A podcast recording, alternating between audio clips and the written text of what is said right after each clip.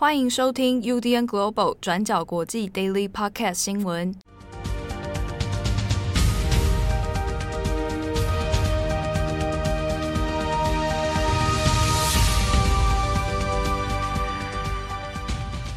Hello，大家好，欢迎收听 UDN Global 转角国际 Daily Podcast 新闻。我是编辑七号，我是编辑慧仪。今天是二零二二年四月二十六号，星期二。好，那哎，跟大家也先说明一下，我们近期其实转角国际的编辑台呢是正在分流上班的一个状态，哦所以我们其实是大部分的录音是在异地哦，双方做远端录音的方式。那如果中间听起来有一些音质跟平常好像听起来不大一样，也请大家多多包涵哦。那这是因为我们正在远端工作的关系，而且我们应该也有推行快有没有快一个月啊？两三个星期吧，差不多。但是呢，你们的这个我的这个记忆当中，你们的面孔已经逐渐的模糊啊。没关系，你记得正红就好，永在你心中。OK，那今天的 Daily Podcast 的新闻，我们首先第一条先来看马斯克收购 Twitter 的事情哦。好，那先前大家可能有注意到了，就是马斯克也。原本要说要来收购 Twitter，那一开始 Twitter 其实还蛮抗拒的哦，那基本上不愿意让马斯克来做全资的收购。不过呢，现在有一个戏剧性的转变哦。那最新的状况是，Twitter 现在宣布他同意让马斯克来全资收购。那现在呢，是以每股五十四点二美元的价格，总额四百四十亿美元，让马斯克来收购 Twitter。那如果这个交易最后确实完成的话呢，那 Twitter 就是会变成一个私人的控股公司哦。那马斯克自己又是全球的首富啊，他的净资产呢，差不多有超过两千七百亿美元哦。所以这个收购案之后，我们就会看到一个世界上最富有的啊，全球首富，他一个人控制了一家社群媒体的网络公司哦。好，那他本人其实也是 Twitter 上面非常有名的，而且影响力很大的用户。先前大家其实都有关注他的 Twitter 的话，或者关注一些经济的动态的话，都会知道，有时候马斯克的推文啊，一则短短推文可能会牵动一家公司的股价，这个大起大落都有可能哦。好，不过这件事情其实先前大家也是看了，也也是觉得蛮傻眼哦，因为一开始好像觉得 Twitter。抱持着蛮抗拒的一个心态，那甚至是说要祭出这个所谓的毒丸政策、毒丸策略，来增加马斯克收购 Twitter 的成本，或者是说干脆让他打退堂鼓。那怎么会在这个短短的时间之内，那态度好像又有点疲变哦？Twitter 变成来同意马斯克的收购，当中出了些什么细节或什么事情？那我们看一下各家的新闻平台，不过包含像是。《华尔街日报》啊，他所掌握的内情资料里面还没有特别的说明这个中间的谈判过程发生什么样的状况哦。不过，的确是有说到，在短短的时间之内，有蛮长、蛮密集的一些商量跟策略谈判。那也有讲到了原本说的所谓的“毒丸策略”哦，来，比如说增加这个收购 Twitter 的成本哦，或者是增加负债或等等其他的方式哦，来阻挡马斯克收购。那根据《华尔街日报》这边所掌握的内情资讯是说，那个毒丸策略其实并不是真正要来阻挡马斯克，而只是要让谈判的事情稍微拖延。好，不过我们回顾一下哦，这这个马斯克要收购 Twitter 的事情呢，在今年一月的时候，他就有开始啊购买 Twitter 的股票啊。那到四月份的时候呢，他已经持有超过百分之九股份了，那是当时单一最大的。个人的投资者，那后来就有讲到这个想要来收购 Twitter 的事情。当时 Twitter 哦，在四月初的时候，原本还是用一个策略哦，防止说马斯克一个人全资收购，那就改成一个方式，我邀请你啊加入我们的董事会啊，那这样子一来你就没有办法持有这个大多数的股份了，你可能最高就是到十四点九 percent 这样公司股票。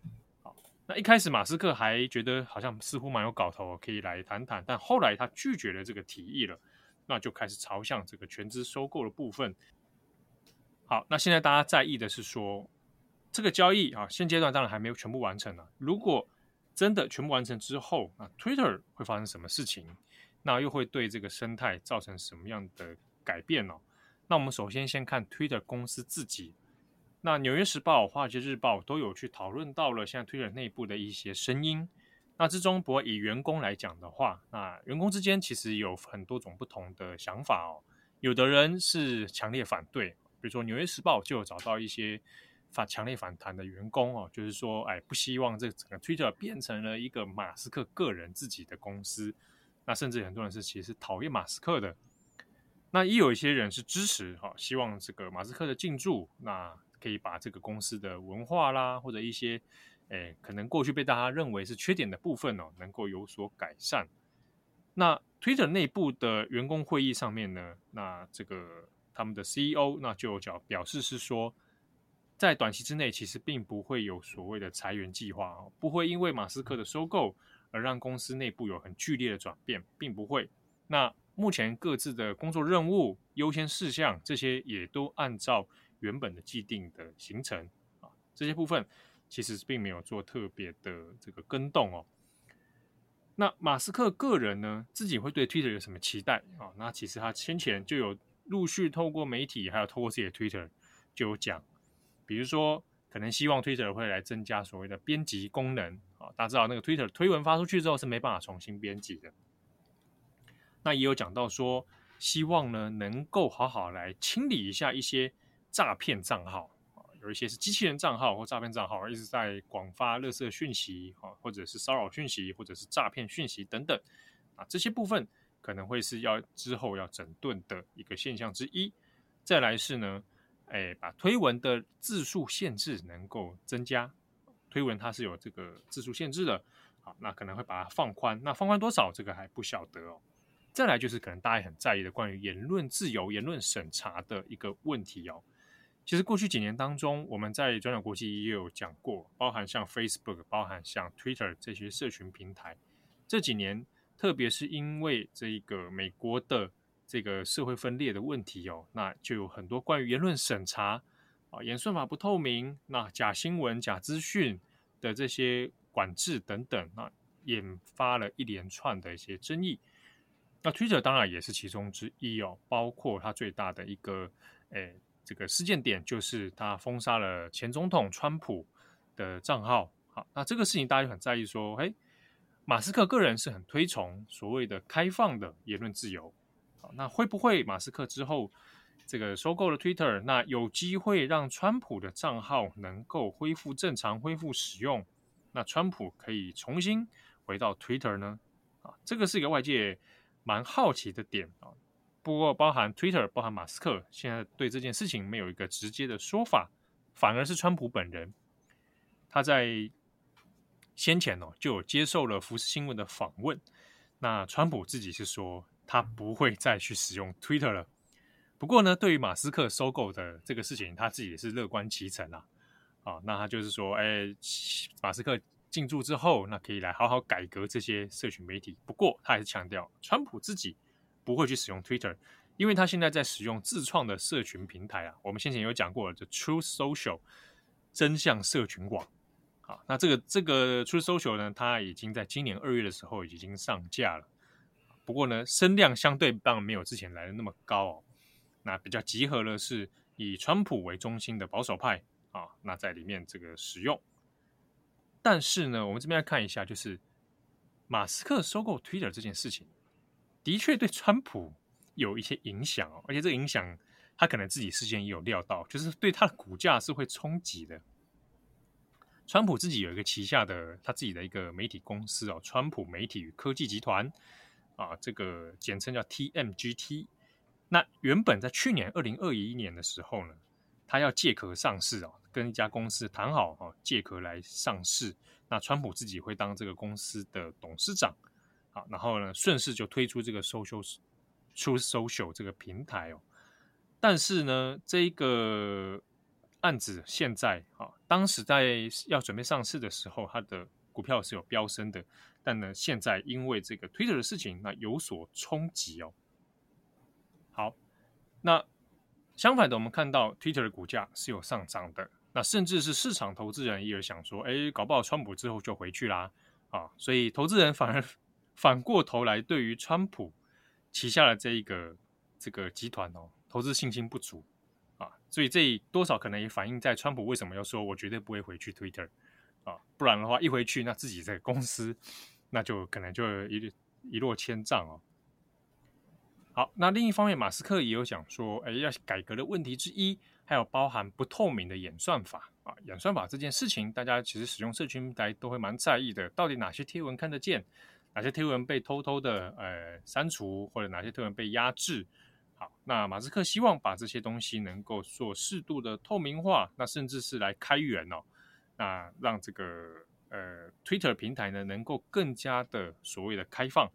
啊，他对于这样的说法，那其实，诶，包含 Twitter 内部的员工啊，或者包含外界，其实对这件事情的评价就不太一定。但是呢，有一些 Twitter 用户啊，一些名人，像是一些像我看到的，像呃美国的一些嘻哈歌手啊，像 Ice Cube 啊，啊，他们就会觉得，诶，这个蛮赞的，我们终于可以重获自由哦。那通常很多人是因为他可能推文被变掉，或是被发生什么样的事情。好，那这边大家可能也会想说。马斯克个人这样做收购，那到底会带来什么样的影响？或者这样子真的是一件很 OK 的事吗？那在美国的政治圈，当然有很多蛮两极的讨论哦。比如说，如果是有一个诶世界首富啊自己来收购全资收购这样的公司，那这是不是一定程度上可以来逃避一些这个财务的监管啊？那这会是一个问题。那另外是。马斯克收购 Twitter 这件事情会不会引发，比如说像是一些呃政府单位的监管啊，或者介入啊？那在这个 case 上面，它比较特别的是，哎，有可能是不会的。原因是因为它并不是一个像同业恶意恶性收购。比如说以前迪士尼也想也动过念头想要收购 Twitter 啊，不过它的可能性就会相对低，而且它是后来是失败的。那因为迪士尼本身是媒体集团。所以媒体集团去收购另一个社群媒体，那这个的确它会有一个这个诶社群怪兽啊，养出一个巨型怪兽的这种可能性。但因为马斯克呢以个人的方式收购，而且他自己旗下的两大控股哦，一个特斯拉嘛，还有一个是 SpaceX。那这两家公司的特质本质其实并不是社群媒体啊，它并不是这个 Twitter，所以相较起来哦，它比较不会被。所谓这个官方来做挑战哦，这就去来审查你的交易内容等等哦。但相反的，即便是这样，难道这整件事情大家就可以愿意接受？由一个手上持有特斯拉、手上持有太空公司的人，掌握了一间社群媒体，而且是不能说是全球最大，但是是全球活跃度、用户数量上亿人的这样的社群媒体，这样子真的是 OK 的事情吗？好，那其实也有很多不同的想法哦。好，那我们看一下马斯克他的老对手啊，贝佐斯。那贝佐斯个人呢，他在 Twitter 上面也发了一个推文哦。但是我们蛮值得留意一件事情，他转推了一个呃推文，是在质疑马斯克在收购 Twitter 之后的一些公正性的问题。这主要来自于马斯克跟中国之间的关系，因为我们知道他的特斯拉其实在中国呢，诶，仰赖。当地的一些生产制造，那市场一定程度上在特在中国也的确是有很多的利益的，所以也有人质疑说，马斯克那这样子收购 Twitter 之后，将来会不会因此受到中国的一些压力，或者考量中国的一些情况，所以而做出一些诶不那么开放，甚至是诶比较限缩的一种方式哦。那中间它其实就有很多不透明、不确定的地方。贝佐斯呢就转推了这个推文，在质疑说：“诶，可能马斯克要好好说明一下自己跟中国之间的关系哦。”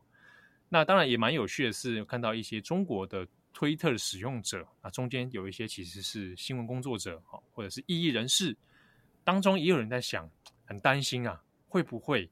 啊，将来这个 Twitter 就变成跟微博一样啊，开始出现一些限制哦。当然这些东西都还是猜想的阶段，那未来会如何发展，其实蛮值得留意的。好，那如果相关的后续新闻呢，有在一个新的跟进的话，我们会帮大家再做更新。这边最后也提醒大家，投资一定有风险，申购前请应详阅公开说明书啊。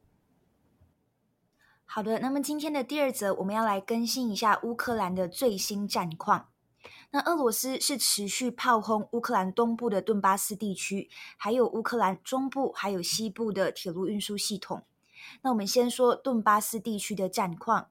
目前东部城市像是哈尔科夫也陆续传出了平民死亡的消息，但是我们根据英国国防部的判断，俄罗斯自从上个星期宣布在顿巴斯地区开战之后，在没有足够后勤支持的情况下，并没有取得重大的突破。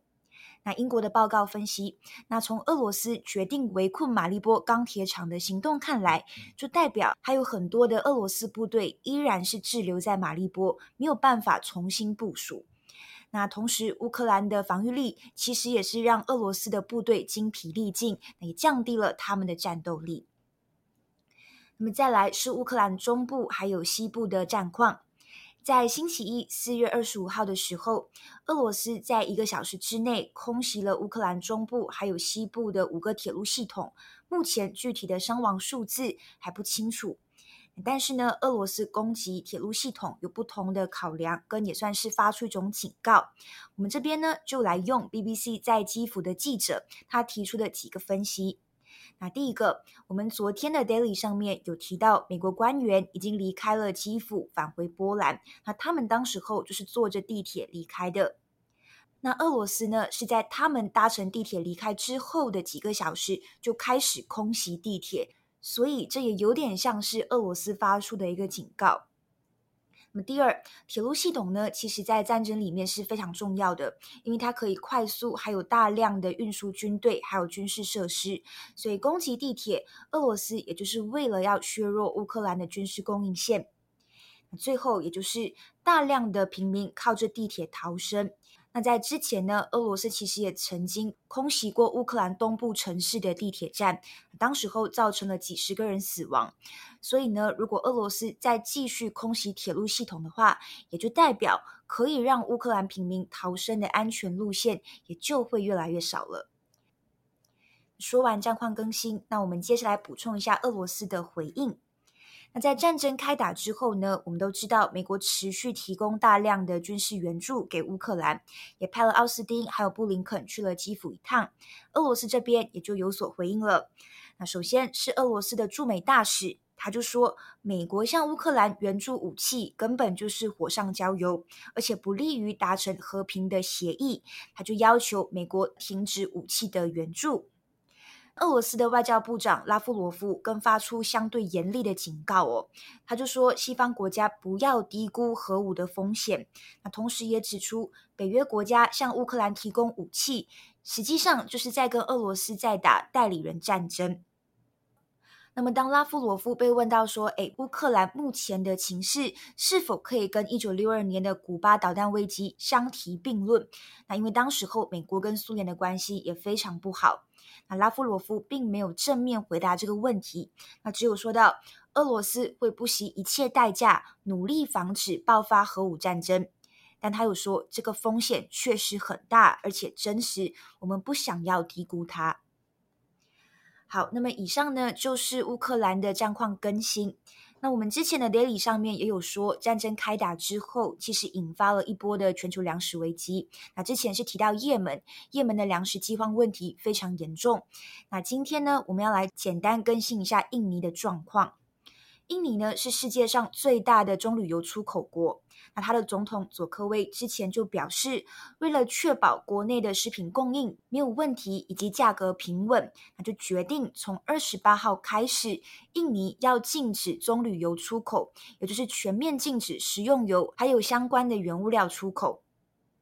那其实，印尼曾经在今年的一月限制食用油的出口，不过在三月又解除了禁令，恢复了出口。但是外界担心的是，现在呢，在战争情势非常紧张的时候又暂停出口，很有可能会进一步加剧全球的粮食通膨问题。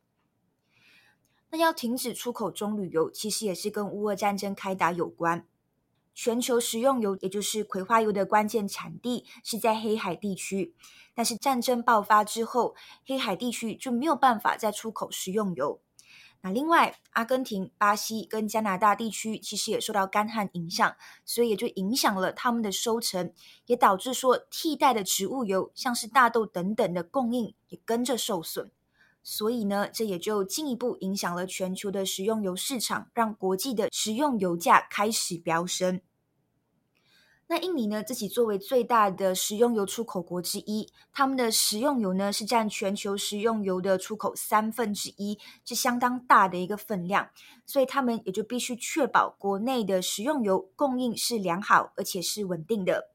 因为战争开打之后呢，印尼的食用油平均的零售价也已经飙升到百分之四十。那国内的部分地区过去一个月的油价也是几乎翻了一倍哦，所以民怨也开始升高，在多个城市其实已经开始有示威活动了。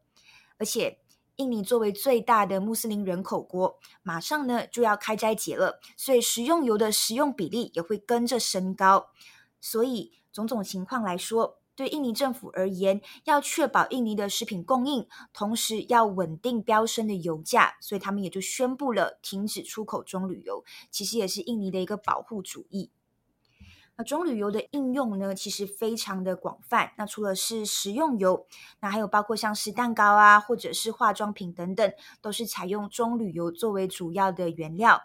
所以，印尼现在的措施也有可能会大幅度调高全球食品生产商的制造成本，也会连带影响其他的企业，像是我们知道雀巢或者是联合利华等等，其实都是中旅游的大买家。好的，感谢大家的收听，我是编辑七号，我是编辑会议，我们下次见喽，拜拜。